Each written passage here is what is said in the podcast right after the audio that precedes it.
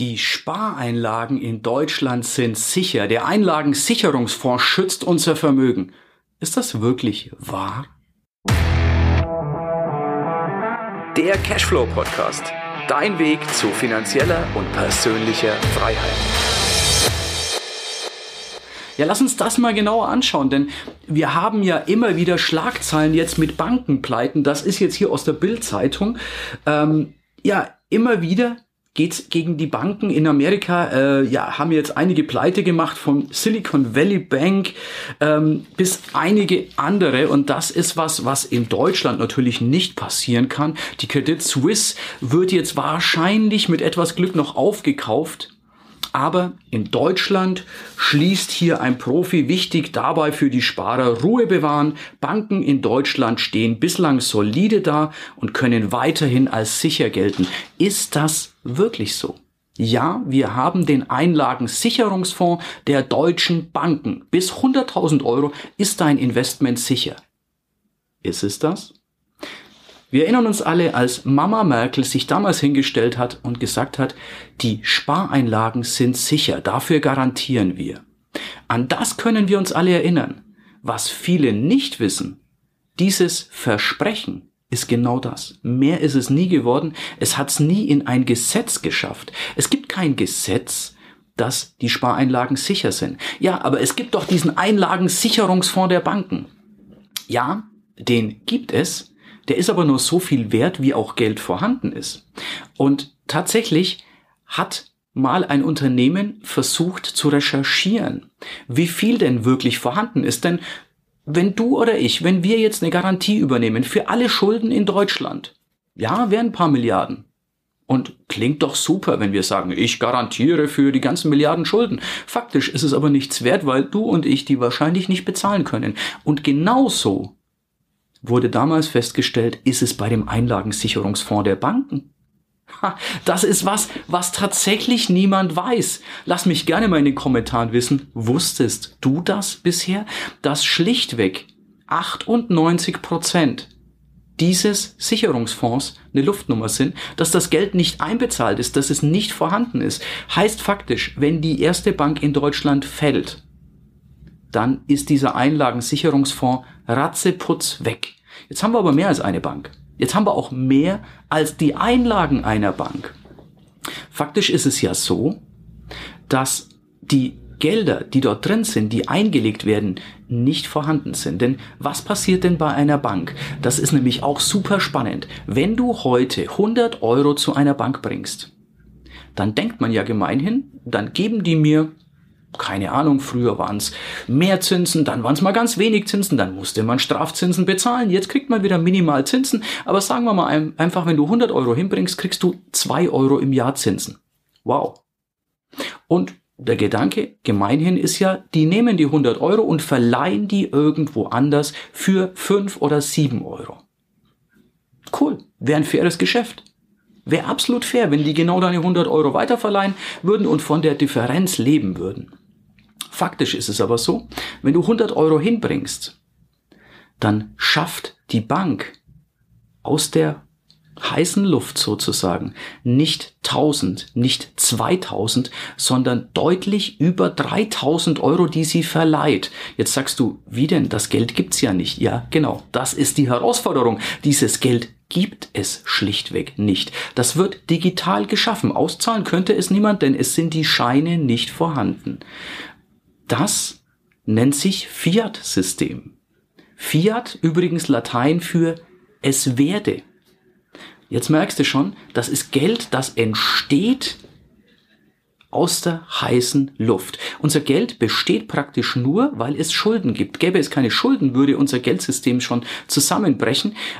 Und da haben wir das Problem. Unser Geldsystem ist durch nichts gedeckt.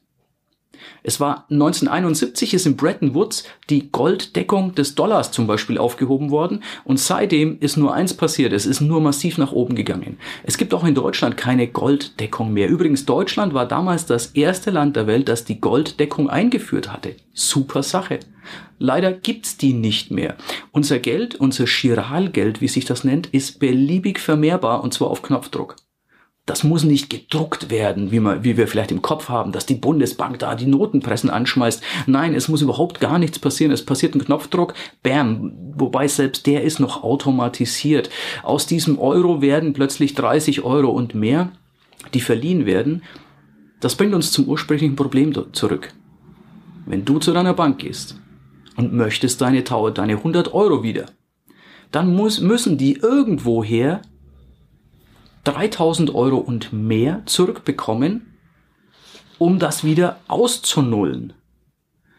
Und jetzt kommst vielleicht nicht nur du oder hast du nicht nur 100 Euro, sondern hast vielleicht 1000. 10.000 oder besagte 100.000, weil du der Maschinerie traust, weil du Mama Merkel getraut hast, dass, du, dass die gesagt hat, deine Spareinlagen sind sicher. Jetzt merkst du schon, was passiert wenn aus 100 3000 werden, aus 100.000, wow, jetzt sind wir schon bei einer ganz anderen Nummer. Wenn jetzt aber nicht nur du kommst, sondern vielleicht Tante Erna und Onkel Fritz, die Nachbarn, weil sie alle Angst um ihr Geld haben, dann bricht so eine Bank in wenigen Stunden völlig zusammen. Was passiert? Nun, dann macht man erstmal zu. Dann gibt's Bankenschließungen. Übrigens etwas, worauf du vorbereitet sein solltest. Du solltest Cash zu Hause haben. Vielleicht nicht nur Cash in Euro. Vielleicht Cash in einer stabileren Währung als dem Euro. Ich bin jetzt kein super USA-Fan, aber der Dollar ist immer noch sicherer, weil die haben ja wenigstens Öl. Alles Öl wird über Dollar gehandelt. Weltleitwährung. Vielleicht Schweizer Franken. Eine sehr gute Währung. Singapur-Dollar kanadische Dollar. Es gibt eine Menge wirklich deutlich interessantere Währungen. Hab da was zu Hause und zwar in Cash, nicht auf einem Konto. Hab vielleicht Edelmetalle, Silbermünzen, Goldmünzen. Denn das ist so seit Jahrzehnten, Jahrhunderten, Jahrtausenden die Fluchtwährungen. Kann man auch immer beobachten, wann immer es im Bankensystem kritischer wird, steigt Gold, Silber und ja, mittlerweile auch Kryptos. Bei Kryptos natürlich auch aufpassen, ist super volatil, das heißt, es geht massiv von oben nach unten, kann eben auch von 60.000 mal auf 20.000 runtergehen. Wenn du damit leben kannst, kann das eine super Beimischung sein. Ich finde, jeder, der ein Vermögen vernünftig anlegt, ein kleines, ein mittleres, ein großes, sollte auch Krypto mit drin haben. Nicht schlau halt, X komplett auf Krypto zu setzen. Denn wie gesagt, ja, es kann von einem Euro auf 1000 gehen, es kann auch von 20.000 auf 60.000 gehen, es kann aber auch komplett andersrum gehen. Und dann ist es auch nicht optimal. Übrigens auch was, ähm, die Regierungen planen ja jetzt immer mehr und machen ihre Versuche mit digitalen Währungen. Klingt super, könnte unsere Währung ablösen. Aber es hat ein Aber. So eine Währung kann zum Beispiel so sein, dass die ein Verfallsdatum hat. Dass jedes Geld, das du bekommst, jede Krypto, die du bekommst, dass die im Wert sinkt, dass du gezwungen bist, es auszugeben. Es ist zu 100% steuerbar. Unser Staat möchte ja, dass wir immer weniger Bargeld haben. Angeblich zur Verbrechensbekämpfung. Es gibt eine Erhebung, dass 0,2% aller Kryptotransaktionen tatsächlich mit Verbrechen Drogenhandel oder sonst was zu tun haben. 0,2 Prozent. Jetzt mal im Gegenzug, wie viel der Euro-Papiertransaktionen oder Kontentransaktionen haben damit zu tun. Ich überlasse es dir, deine Schlüsse zu ziehen. Teil das gerne in den Kommentaren. Ich bin super gespannt, was du davon hältst. Was auf jeden Fall eine Sache ist, du bist zu 100% gläsern. Man kann zu 100% nachvollziehen, was gibst du wofür und wann aus? Darfst du das? Sollst du das? Soll das gefördert werden oder soll das gestoppt werden? Stoppen ist dann gar nicht mehr schwer, wenn alles nur noch digital ist. Das ist ein Grund, warum ich gerne heute auch noch mit Papiergeld bezahle, einfach um die Geschäfte dahingehend zu erziehen, dass es sehr wohl Barzahler gibt und dass die das nicht abstellen. Es gibt leider immer, es gibt leider immer mehr Geschäfte, Gravis zum Beispiel, ein Geschäft, das ich total gerne mag, denn ich bin Apple-Fan, aber da kannst du nicht mehr Cash bezahlen, nur noch digital.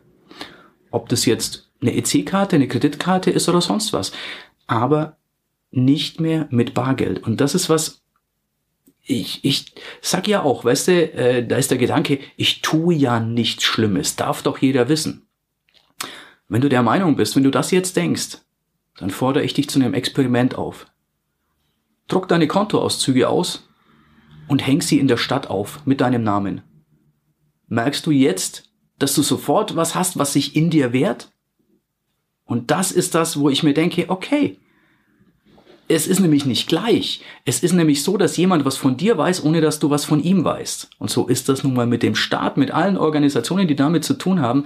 Die wissen was von dir, aber du weißt weder was, was von denen, noch weißt du, was mit den Informationen geschieht. Und das ist etwas, wo ich durchaus ein bisschen Bauchschmerzen damit habe. Aber ich bin gespannt auf deine Meinung und ich freue mich natürlich auch über dein Abo dann bekommst du kostenlos regelmäßig mehr Mehrwert von mir und um das geht's denn. Ich glaube, wir haben jetzt eine Zeit, die ist super spannend. Da kommst du nur mit Wissen halbwegs vernünftig durch und ich tue mein Bestes, dir dieses Wissen entsprechend zu liefern und freue mich daher auch, wenn wir uns im nächsten Podcast wieder hören, im nächsten Video wieder sehen, dass ich dir gerne Mehrwert bringen kann, wenn du was Bestimmtes möchtest, wenn du sagst, eine bestimmte Information, lass es mich super gerne in den Kommentaren auch wissen. Ich bin da total freudig, wenn wir einen offenen Diskurs haben, wenn ich merke, hey, da ist jemand auf der anderen Seite und ich krieg Feedback, dann lass uns das super gerne austauschen. Ich freue mich, dich im nächsten Video wieder zu sehen, dich im nächsten Podcast wieder zu hören. Bis dann, dein größter Fan, Erik.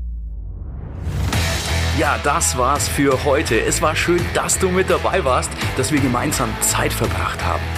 Unter cashflowpodcast.de findest du die Shownotes und dort hast du weitere wertvolle Informationen zu dieser Folge. Du hast Links und zum Teil auch Downloads. Wie gesagt, das Ganze unter cashflowpodcast.de. Wenn du auch zukünftig keine Folge verpassen möchtest, abonniere diesen Podcast. Dann wirst du automatisch benachrichtigt, wenn eine weitere Folge on air geht. Und ich freue mich, wenn wir beim nächsten Mal wieder Zeit zusammen verbringen dürfen und gemeinsam an deinem Cashflow, an deinen Strategien arbeiten können. Bis dahin wünsche ich dir eine tolle Zeit, freue mich, dich beim nächsten Mal wieder zu sehen oder zu hören. Bis dann, dein Erik.